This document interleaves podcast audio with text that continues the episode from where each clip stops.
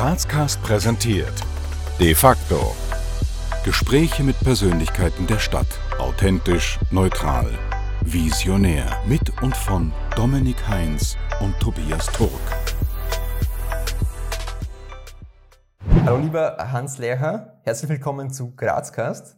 Vielen Dank, dass du äh, dass wir heute bei dir sein dürfen und dass du uns ähm, ja, äh, zu dir eingeladen hast und wir heute über dein Thema Innovation sprechen dürfen. Und bevor wir wirklich ins Thema einsteigen, darf der Dominik dich aber noch kurz vorstellen. FH-Professor, Diplom-Ingenieur Dr. Hans Lercher beschäftigt sich bereits seit mehr als 25 Jahren leidenschaftlich mit dem Thema Innovation. Seine Kompetenzen bringt er seit vielen Jahren in der Zusammenarbeit mit Unternehmen und Unternehmerinnen in ganz Europa ein und ist gefragter Redner und Vortragender. Als Wissenschaftler und Lehrender ist er an renommierten europäischen Hochschulen tätig und konzipierte den Studiengang Innovationsmanagement an der FH Campus 02 in Graz, den er von Anfang an auch sehr erfolgreich leitet. Hans Lercher hat bisher schon sechs Unternehmen gegründet. Seine Schwerpunkte sind Geschäftsmodellinnovation, System- und Prozessgestaltung, Strategieerarbeitung, Innovationsgenerierung, Coaching für Führungskräfte und Trainings. Hans Lercher, der übrigens auch Oberleutnant bei den Tiroler Hochgebirgsjägern ist, ist außerdem Mitglied in verschiedenen politischen und industriellen Beiräten. Lieber Hans, gibt es ein Ereignis und wenn ja, welches, äh, das für deine Leidenschaft in Bezug auf Innovation prägend war? Du, also zuallererst einmal vielen Dank, dass ich überhaupt da Gast sein darf und dass ihr Interesse an meinen, an meinen Thesen und an meinem Werdegang zeigt. Äh, du, es gibt, es gab nicht diesen einen Moment, wo du sagst, da ist jetzt die Erleuchtung da und äh, das Thema Innovation ist jetzt mein Lebensthema. Ähm, um ganz ehrlich zu sein, bin ich zu dem Thema eigentlich eher zufällig gekommen, weil das Thema Innovation zu meiner Zeit, als ich studiert hatte, eigentlich eher ein Nischenthema war, aber das hat niemand gesprochen. Ähm, ich bin ja selber äh, ausgebildeter Telematiker, also ich habe an der TU Graz ein Diplom-Ingenieur Telematik gemacht, war sehr schnell fertig, also in Mindeststudiendauer plus zwei Monate, noch der HTL und noch ein Militär. Und irgendwie hatte ich in den Jahren, als ich in Telematik äh, äh, im Sommer gearbeitet habe, irgendwie habe ich gemerkt, als, als reiner Techniker will ich nicht enden. Und daher habe ich Betriebsrechts- und Wirtschaftswissenschaften studiert. Und das war quasi äh, damals ein Aufbaustudium, nannte man das, wo man sehr viele Wirtschaftsfächer für fertige Akademiker von der TU angeboten hat. Also im Prinzip eine verlängerte, intensivere Wirtschaftsingenieursausbildung. Und da bin ich mit dem Thema Innovation in Berührung gekommen. Also wir haben eine Vorlesung gehabt, Innovationsmanagement, beim von mir sehr geschätzten Professor Wohins. Dann äh, Kreatechniken, also wie man kreativ wird. Und eine Methode hat mir besonders angetan, das war die Wertanalyse. Die, die, das Tool habe ich einfach cool gefunden. Das war eine Innovationsmethodik. Und äh, zu meiner Überraschung und zu meinem Glück haben mich dann die, das Institut für Industriebetriebslehre und Innovationsforschung angesprochen. Die haben gerade einen Assistenten gesucht, ob ich nicht bei ihnen Assistent werden möchte, verbunden mit einer Dissertation. Und da konnte ich dann in das Thema Innovation einsteigen, aber natürlich sehr stark von der theoretischen Seite. Dort habe ich auch begonnen zu lehren, also weil du wirst nach einem Orientierungsjahr schmeißt man die dann in die Lehre und dann habe ich plötzlich Kreativitätstechniken unterrichtet und Wertanalyse unterrichtet und ich habe auch zu Wertanalyse dissertiert und da war dann für mich irgendwie klar, das Thema Innovation wird. Nach vier Jahren äh, bin ich Vorstandsassistent worden von einem Konzern äh, in der Steiermark, äh, in der Obersteiermark. Dort habe ich gelernt, wie man es nicht macht als Führungskraft. Gell? Also das hat mich auch sehr geprägt. Dort habe ich eigentlich ähm, mit dem Thema Innovation nichts zu tun gehabt und erst als ich einmal mit einer sehr, sehr großen Innovation für die Firma aus Eigeninitiative dahergekommen bin, so richtig bottom-up, habe ich gemerkt, wie das nicht funktioniert. Also äh, die Firma hat von der Innovation extrem profitiert, aber mir hat man quasi für dumm verkauft. Und das war dann der Grund, warum ich gekündigt habe, weil gleichzeitig ein Kollege von mir, auch ein, ein sehr geschätzter Kollege, äh, auf mich zukam, ob man nicht Innovationsberatung machen wollen. Das war Anfang der 2000er Jahre. Und ich war damals knapp über 30, da habe ich gedacht, ja, wenn ich nicht Unternehmen gründe, äh, wenn nicht jetzt, wann dann?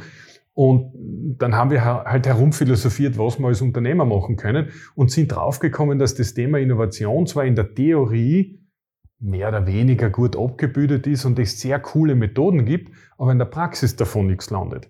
Und dann haben wir den Innovationsberater, äh, den ersten in Österreich gegründet und haben halt quasi Kaltakquise gemacht bei Firmen und haben versucht, denen Innovationsmethoden und Innovationsprojekte zu verkaufen, was zu unserer völligen Überraschung extrem gut funktioniert hat.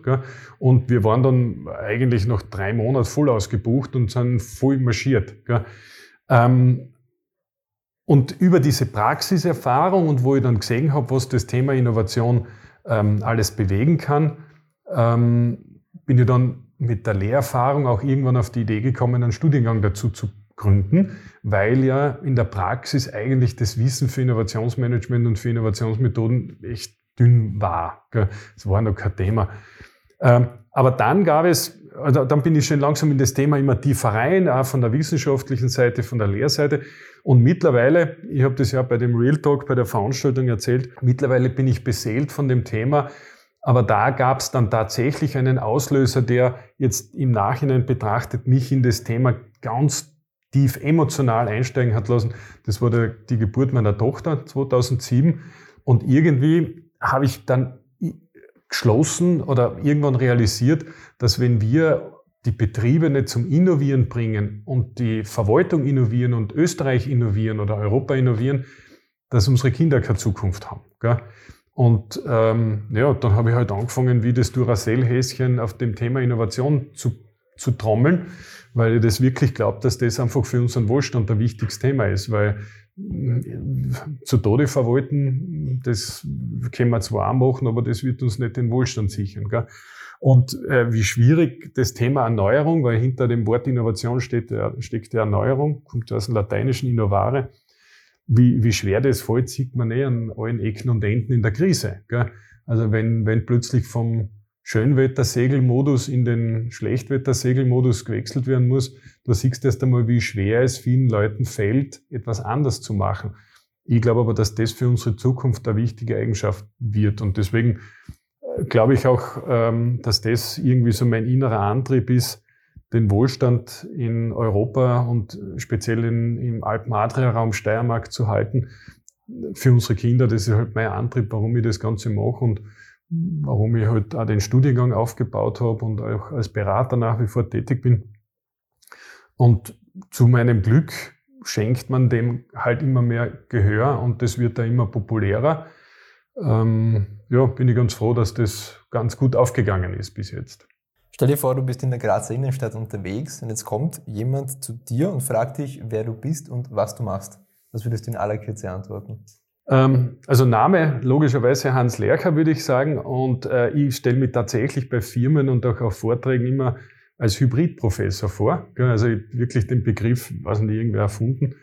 Und mir hat das, also Hybridprofessor, damit meine ich, und so würde ich das erklären, ich bin jemand, der mit einem Bein in der Praxis steht, weil ich jede Woche Montag, Dienstag, Mittwoch in der Regel Firmen berate, irgendwo in Europa, zum Thema Innovation und Donnerstag, Freitag ähm, halt äh, am Campus, an der Fachhochschule Campus, den Studiengang Innovationsmanagement leite und äh, dort Forschungsthemen anstoße und, und die Ausbildung halt koordiniere. Ich selber stehe leider nur noch ganz wenig im Lehrsaal. Also ähm, meine Studenten sehen mich eher selten und wenn dann nur zu unangenehmen äh, Ereignissen, nämlich an der kommissionellen Prüfung. Ähm, aber ich bin halt quasi jemand, der in diesem Dreieck Praxis, Forschung, Lehre das Thema Innovation angeht. Und das mache ich mit sehr viel Leidenschaft. Und insofern ist, glaube ich, der Begriff Hybridprofessor ganz gut gewählt, weil er, weil ich einfach ein Wanderer zwischen den Welten bin. Also mir macht in der Praxis niemand was vor, äh, weil ich weiß, wie die Praxis läuft, aber ich kenne mich ja in der Theorie aus. Und vor allem die Verknüpfung von den beiden ist, glaube ich, gerade wieder für eine Fachhochschule, für Berufstätige dann auch wieder ein ganz ein äh, gutes Asset, glaube ich. Gell? Wir kommen zur ersten Runde der spontanen Entweder-Oder-Fragen. Ja. Auto, Öffis oder Fahrrad? Äh, Wenn es ginge, äh, hängt davon ab, wohin. Ähm, Wenn es weitere Reisen sind, äh, fahre ich extrem gern mit dem Zug. War gestern in Wien, äh, zwei Tage im Parlament gearbeitet, weil die auch mein Innovationsmodell äh, quasi einführen ich fahre grundsätzlich nur mal mit dem Zug. Vor fünf Jahren bin ich nur mit dem Auto gefahren. Jetzt fahre ich extrem gern mit dem Zug. Erste Klasse kann ich jedem nur empfehlen. Kostet auch wenig, finde ich, wirklich. Fahrrad in der Freizeit. Äh, Wenn es beruflich sein muss, ähm, Auto, klar. Aber würde ich lieber gern mit dem Zug fahren. Äh, und große Leidenschaft äh, äußere ich mich jetzt auch noch. Äh, bin Oldtimer-Fan. Also hin und wieder mit einem Oldtimer fahren ist ja was Feines. Gell? Frühaufsteher oder Abendmensch? Abendmensch, eindeutig. Schlossbergbahn oder Schlossbergtreppe? Schlossbergtreppe. Punsch trinken am Hauptplatz der Christkindlmarkt oder Sonnenliegen in der Augartenbucht? Punsch. Eindeutig. Kasematten oder Dom im Berg? Gute Frage. Kasematten. Frischluft. Nutella-Brot mit oder ohne Butter? Ohne. Bitte, Nutella mit Butter, das ist ein Frevel, das ist unglaublich. Ich streite mit meinem Bruder immer. Der, der schmiert sich Butter unter die Nutella. Das verstehe ich nicht. Wie kann das wer machen? Es ist ja ein, es ist ja ein, ein Sakrileg, ist das. Echt. Boah. Diese Wut finden wir sehr sympathisch. du, aber jetzt muss ich euch was erzählen. In dem Konzern, in dem ich war, ähm, war ich in einer Pension untergebracht und da, da hat diese Firma, weil das war in der Obersteiermark, ich bin nicht jeden Tag heimgefahren, ähm, da hat die Firma auch die, die ausländischen Mitarbeiter untergebracht, wenn die halt auf Firmenbesuch waren. Und die ganzen Skandinavier beim Frühstück, ich bin jetzt immer im Magen umgedreht, die haben sich ein Semmel gemacht, Butter drauf, an Käse und auf dem Käse die Marmelade drauf. Also das war eine Butterkäse-Marmeladesemmel. Und ich bin immer da gestanden mit offenem Mund, denke, ich weiß nicht, das, das ist ein Kombi. Und dann haben sie mir immer erklärt, dass zum Camembert und so weiter man ja auch und zum, zum Käse ein Chutney dazu nimmt. Da sage ich, ja, aber ein Frühstücksteller, alles in einem, weiß ich jetzt nicht. Aber man sieht, die Geschmäcker sind verschieden. Wenn es einem schmeckt, okay. Ich würde jetzt einen Satz vorlesen, bitte vervollständigst. Forschung bedeutet für dich, gibt es einen coolen Spruch, Forschung ist die Umwandlung von Geld in Wissen und Innovation ist die Umwandlung von Wissen in neues Geld. Was kann denn Forschung oder vielleicht in deinem Fall auch Innovation in der Gesellschaft bewirken? Äh, also äh, Forschung, Schrägstrich Wissenschaft, wie es der Name ja schon sagt, schafft Wissen. Also heute für einen extrem wichtigen Teil. Wir müssen weiterkommen. Ähm, ich bin aber sehr kritisch. Ich glaube, dass es bei uns auch sehr viel Orchideenforschung gibt und Orchideenwissenschaften, wo mir der konkrete Nutzen für die Gesellschaft sich manchmal nicht erschließt oder sich vielleicht die Gewichtung mm, aus meiner Sicht geändert werden sollte.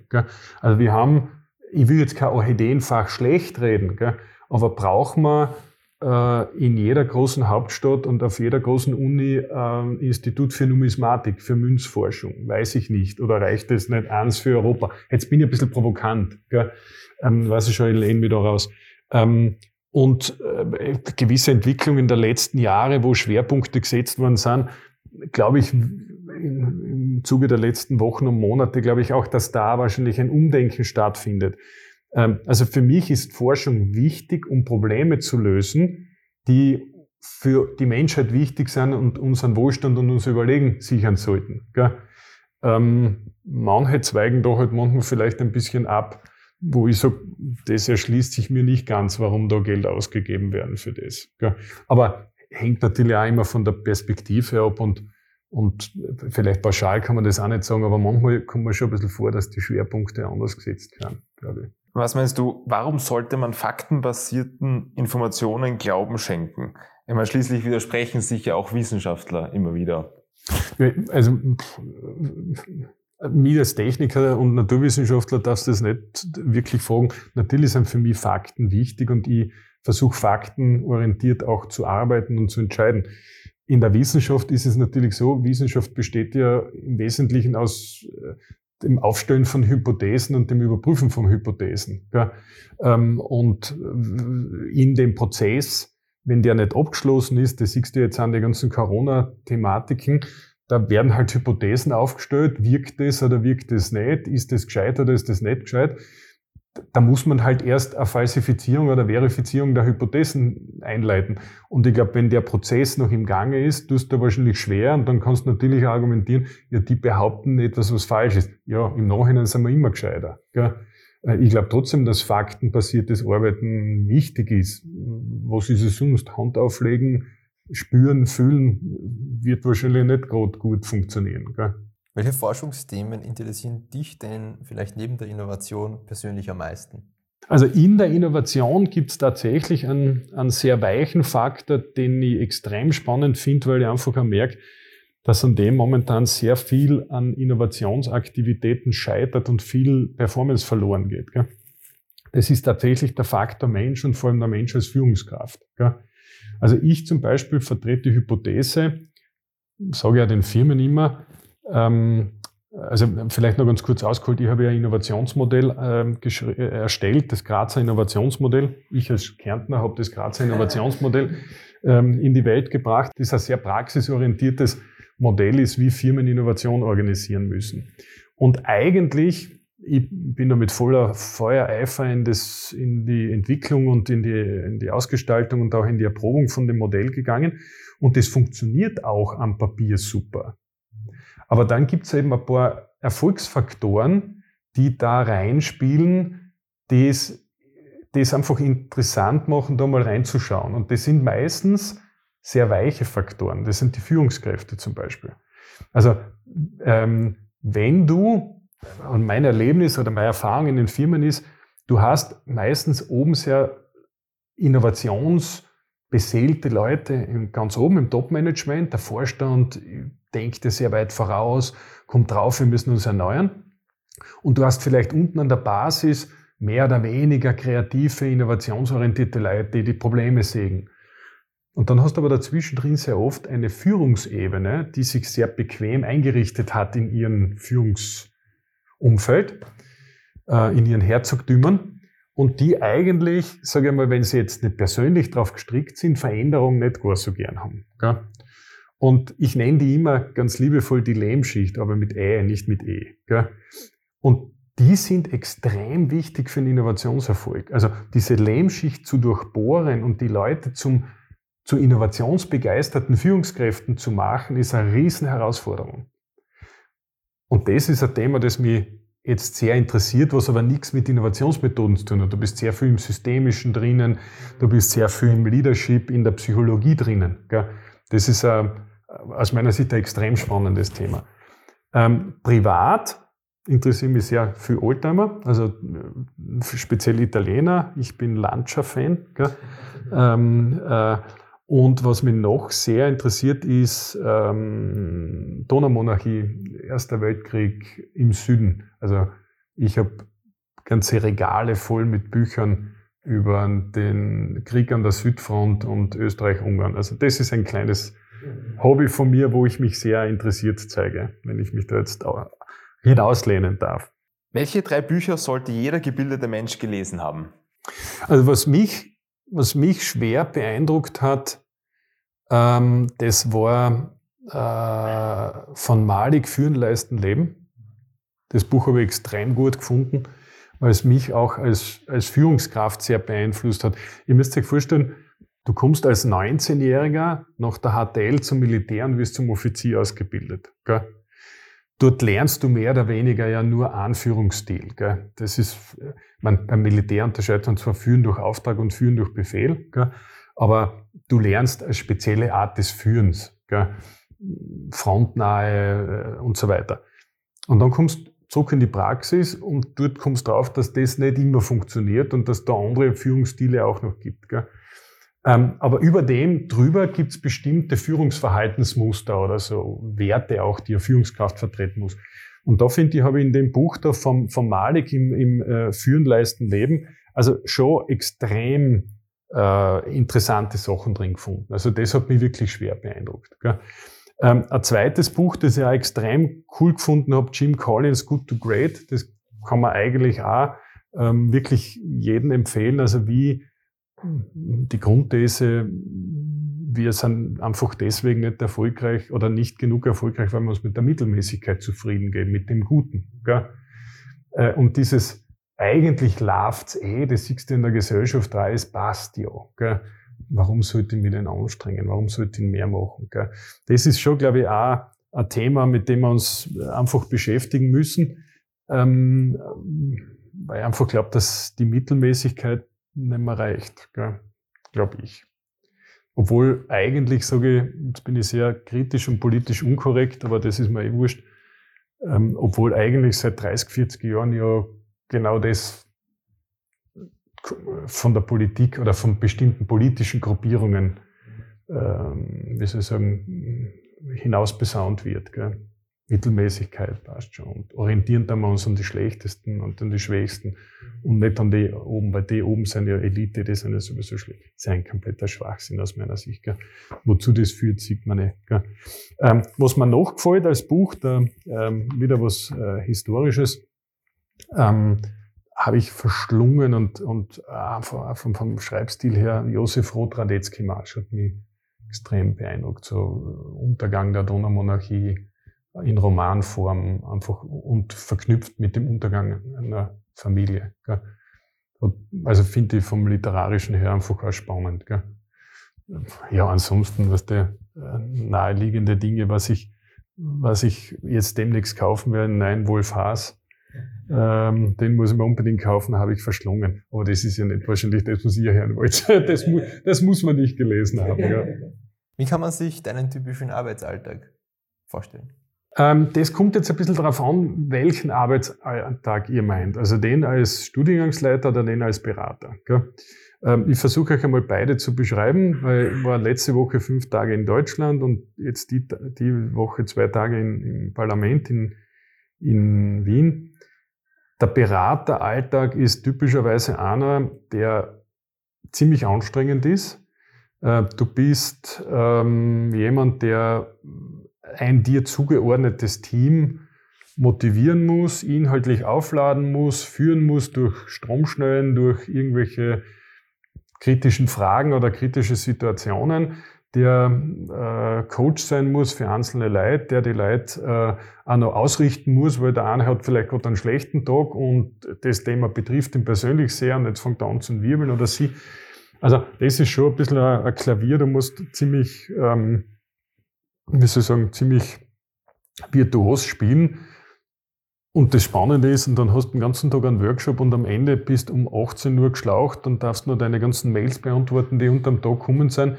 Und dann gehst du vielleicht mit dem Kunden essen und kommst um 11, 12 in der Nacht ins Hotelzimmer und dann fragst du, was habe ich heute eigentlich getan? Gell? Weil angreifen, Ergebnis hast keins. Gell?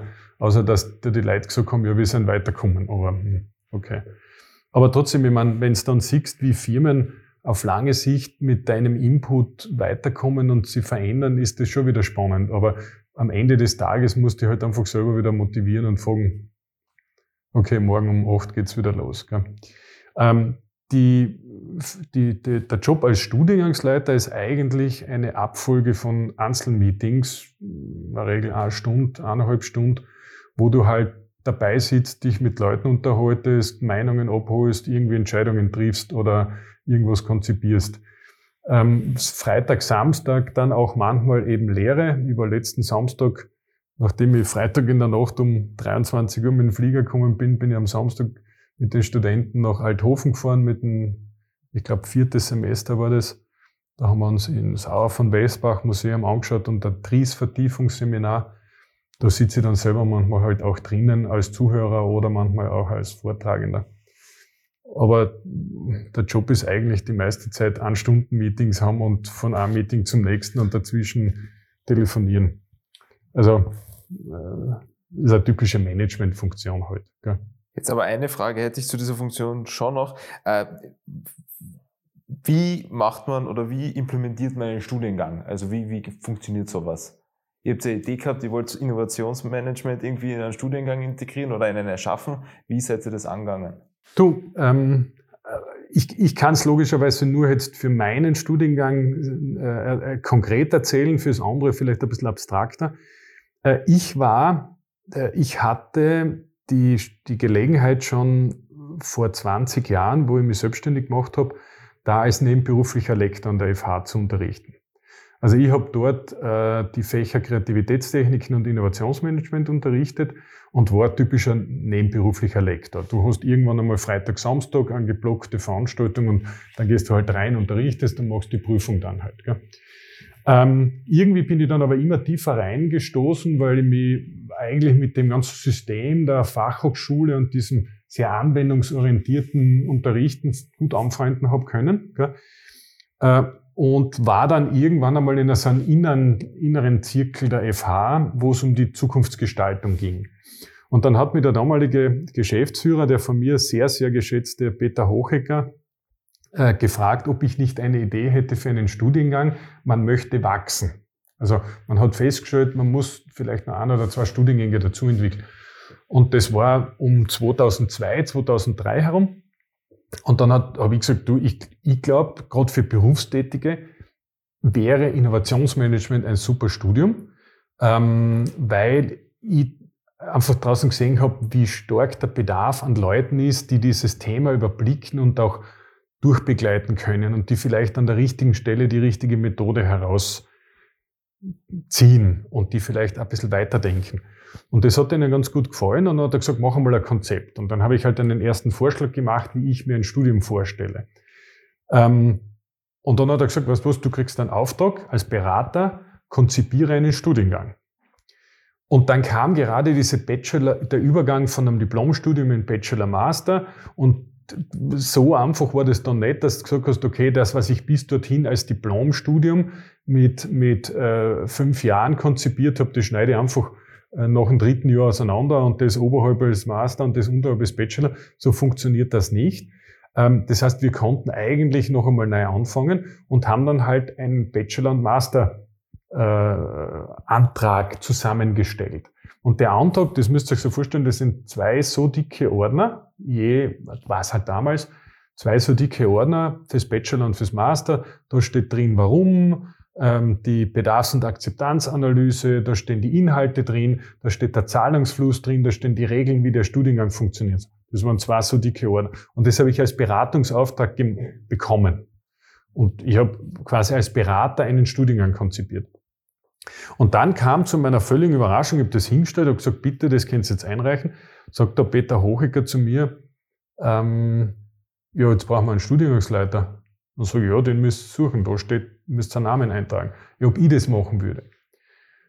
Puh, denke ich mir, oh, ehrt mich.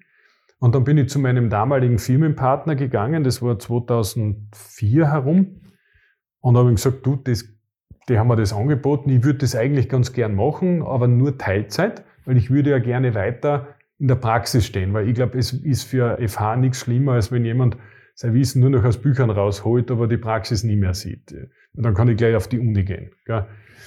Ähm, und äh, der hat dann eher zähneknirschend zugestimmt und ich bin dann zum Peter Hoche gegangen und habe gesagt, du, ähm, ich mache das aber unter zwei Voraussetzungen. Voraussetzung eins halbtags. Ich bin, soweit ich weiß, also vielleicht hat sich das geändert, aber damals war ich der einzige Teilzeitstudiengangsleiter in Österreich. Ähm, und zweiter Punkt, ich möchte den Studiengang führen wie ein Unternehmen. Also lasst mir gewisse unternehmerische Freiheiten. Die haben zu meiner völligen Überraschung Ja gesagt. Und am 1. März 2005 habe ich gestartet mit zwei solchen Ordnern und einem Laptop. Mehr war nicht da. Und dann ging es halt daran, das Marketing hochzuziehen, die ersten Studenten dafür zu gewinnen, das erste Semester zumindest einmal zu beschicken mit einem Lektor. Gell?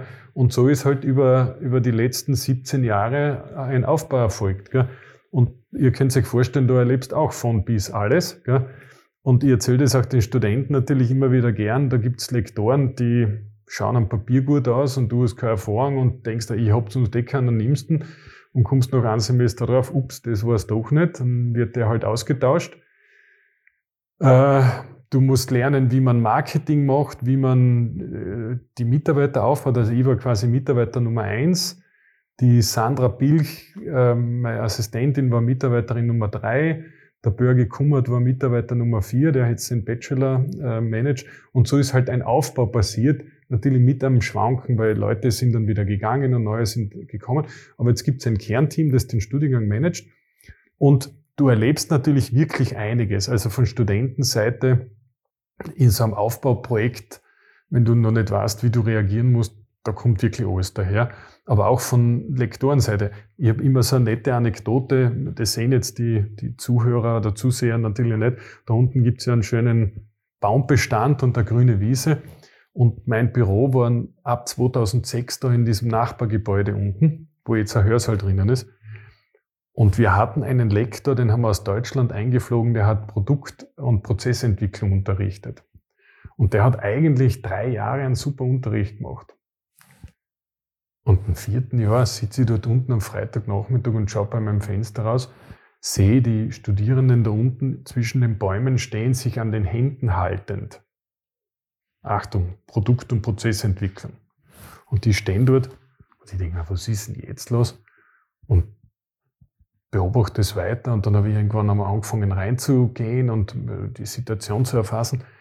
Hat der Lektor innerhalb eines Jahres eine komplette Lebenskrise durchlaufen. Ich glaube mit Scheidung, mit Krankheit, was weiß ich was.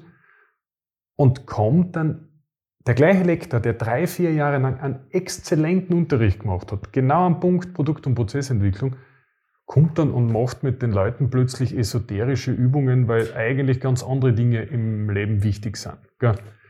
Und mir haben die Studenten, habe sie nichts getraut zum sagen, die mir alle angeschaut haben, ich glaube, sie sind im falschen Film, weil der hat mit ihnen einen Energiekreis gebildet. Gell? Was sagst du dann als Lektor dazu? Gell? Ich meine, das hat er uns natürlich nicht im Vorfeld gesagt, du Achtung, ich habe jetzt vor, sondern wir sind davon ausgegangen, dass der das fünfte Mal auch einen guten Job macht. War leider nicht so. Da mussten wir uns trennen. trennen von dem Lektor. Also da erlebst du schon einiges beim Aufbau von so einem Studiengang. Aber mittlerweile, glaube ich, läuft es gut. Ähm, wir versuchen nach wie vor die, die, die gleiche Begeisterung, das gleiche Engagement äh, zu halten. Und ich glaube, auch das gelingt uns wie am Anfang. Wir versuchen die Studierenden zu begeistern. Bei mir geht es im Studiengang eigentlich neben dem Fachlichen viel mehr auch darum, einen Spirit zu vermitteln wir wollen Unternehmer fördern und Unternehmertum fördern. Ähm, wir haben, ähm, wir haben 2020 äh, einmal eine Schätzung gemacht, aufgrund dessen, was wir mitbekommen haben.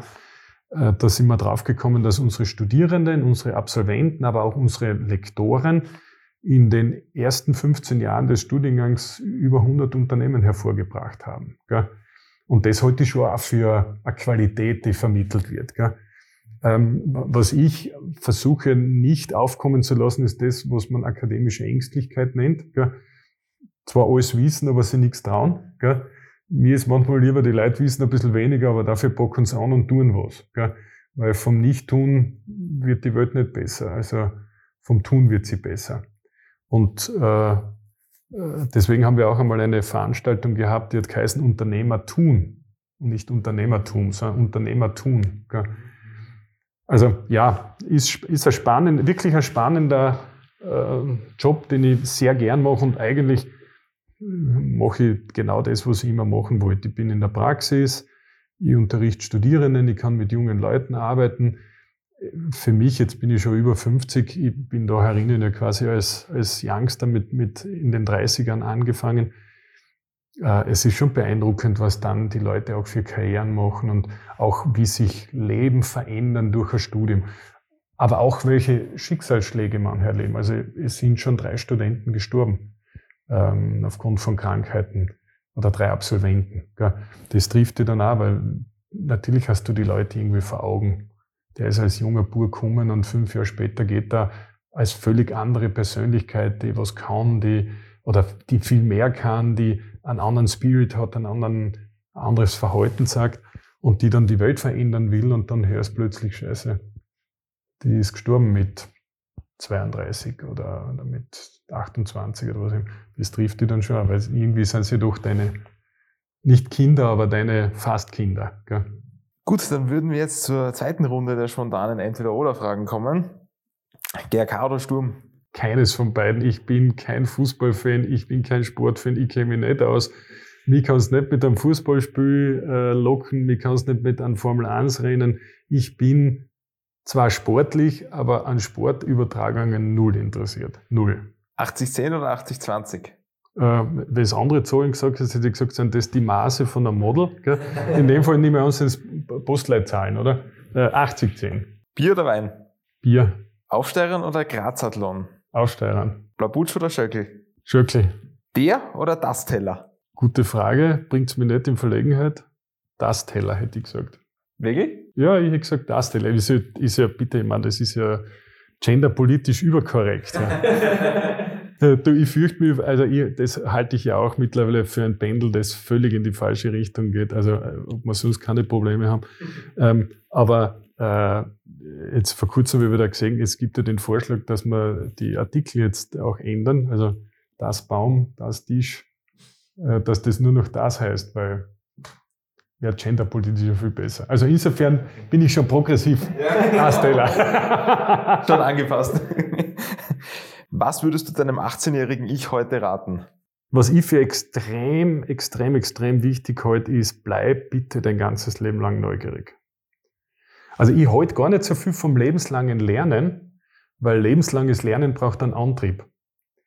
Und ich glaube, der Antrieb davor ist die Neugierde. Also bleib lebenslang neugierig, dann bleib, wirst du automatisch auch lernen, glaube ich. Weil die Neugierde kann ja nur befriedigt werden, indem du dann irgendwas erforscht oder etwas tust und damit lernst du auch. Also lebenslange Neugierde heute für extrem wichtig. Ähm, ich glaube auch, dass es wichtig ist, sich große Ziele zu setzen. Ich glaube, der Michelangelo hat gesagt, die große Gefahr ist nicht, dass wir uns zu große Ziele äh, setzen, die wir dann nicht erreichen, sondern dass wir uns zu niedrige setzen und die dann erreichen. Also ich glaube, man kann durchaus ähm, sich etwas zutrauen. Ähm, mein Lieblingslied übrigens, by the way, ist ähm, SDS. Äh, Denk da, was denkst, glaube ich, heißt. Ähm, ich glaube, so ähnlich heißt Also der, der Refrain geht so, denk da, was denkst du, nur was du magst. Ähm, äh, na, sie wissen, denn sie wissen alles besser, so heißt es, denn sie wissen alles besser. Ähm, also große Ziele, engagiert sein, neugierig sein, sich was zutrauen. Ähm, und was ich auch für extrem wichtig halte, was, was sich halt in meinem Leben als extrem positiv erwiesen hat, sehr breit neugierig zu sein. Also äh, ich glaube, dass das die geistige Agilität und auch die Zukunftsrobustheit erhöht. Also wenn du sehr breite Interessen hast, bist du hoch anschlussfähig an neue Themen, glaube ich, ist meine These. In den kommenden Jahren wird es für die Stadt Graz wichtig sein, dass dass weniger Ideologie herrscht und mehr äh, Realpolitik und Pragmatismus. Ähm, ich, ich, war gerade gestern äh, bei einer Veranstaltung, wo ich mit ein paar Vorständen am Abend diskutiert habe. Ähm, manchmal fragt man sich schon, was die Politik und das Beamtentum mit Graz vorhat. Gell? Also wenn, wenn, ich sage jetzt, eine Altstadtkommission darüber bestimmen kann, ob die, ob die Wirtschaft in Graz weiter brummt, gell? muss ich sagen, alter Fuchs, ich meine, da haben wir es echt weit gebracht. Also ich glaube, ähm, die Wirtschaft weiter fördern aus der Stadt, was etwas machen und nicht den, den positiven Entwicklungen im Wege stehen, halte ich für extrem wichtig. Und da gibt's halt leider Gottes, sage ich mal, manche ideologischen Querschläger, die dem nicht gut tun. Ziel von unserem Format ist es ja einerseits eben so spannende Personen zum Gespräch zu bitten, aber auch unseren Zuseherinnen und Zuhörern zu ermöglichen, mit den Personen in Kontakt zu kommen. Das heißt, wie kommt man mit dir ins Gespräch? Du einfach ansprechen. Also ich bin der offenste Mensch aller Zeiten. Mich kann jeder ansprechen. Wenn eine spannende, wenn du mich mit einer spannenden Frage konfrontierst, die ähm, äh, ich mal, weitestgehend den Kontext beschreibt oder mit dem Kontext zu tun hat, mit dem wir gerade geredet haben, kannst du mich jederzeit anreden. Also ich freue mich darauf, wenn mich wer in der Straßenbahn anspricht. Ähm, was, ich, was ich by the way ja spannend gefunden habe, äh, der, der Philipp äh, bei dem Real Talk Format, das wir da wir gemeinsam besucht haben, der hat ja auch die Moodbox herausgebracht. Ich weiß nicht, ob ihr euch die mal angeschaut habt. Äh, die finde ich, habe ich die jetzt da, weiß ich gar nicht, die finde ich ja extrem witzig ähm, äh, da kommen ja genauso Dinge, so Herausforderungen vor. Sprich einmal in einem Aufzug irgendwen an und erzähl ihnen einen Witz. Ähm, also Aufruf an die Zuseherinnen und Zuhörerinnen, seid mutig, sprecht's mir ruhig an, auch vielleicht mit einer schrägen Frage. Schauen wir mal, was rauskommt. Ich glaube, ich kann ganz gut werden. Und äh, zum gegen Ende hin schon, welche Botschaft würdest du unseren Zuseherinnen und Zuhörern gerne mitgeben? Seid mutig, verändert die Welt äh, lebt nach dem Motto, dass das Bessere ist der Feind des Guten. Und ich glaube, was dringend, dringend, dringend notwendig ist, ist, wir müssen, das, das mögen manche vielleicht in Anbetracht des Wohlstands, den wir noch haben, für ketzerisch halten, aber ich glaube, wir müssen uns echt auf die Hinterfüße stellen und wieder anpacken, weil sonst werden wir gegen China und andere aufstrebende Wirtschaften keine Chance haben. Und deswegen raus aus der Komfortzone, Ärmel hochkrempeln, anpacken und probiert ein paar Sachen aus, werdet selbstständig, macht's einfach was. So wie ihr zwar, ihr habt euch auch selbstständig gemacht mit, mit, der, mit dem Podcast-Format und mit diesen Dienstleistungen, finde ich extrem cool. Und ich wünsche euch alles, alles Gute mit dem A, finde ich echt lässig. Jeder soll's probieren. Gell? Und ich wünsche euch eine ganz eine tolle Karriere, die euch zufriedenstellt, aber andere sollten das auch probieren. Probiert es einfach. Ja, lieber Hans Lehrer, vielen Dank für deine Zeit. Wir sind am Ende von unserem Interview. Es war echt spannend und interessant. Danke vielmals und wir freuen uns auf ein Wiedersehen. Ja, ich sage danke, vielen, vielen Dank, äh, auch für den Aufwand, den ihr da treibt. Ähm, und ich wünsche euch alles Gute und viel Erfolg und hoffentlich viele Zuhörer bei den Dingen, die ich da von mir gegeben habe. Dankeschön. Alles Gute. Wir danken euch fürs Abonnieren, Kommentieren und Teilen. Bis zum nächsten Mal bei Grazcast.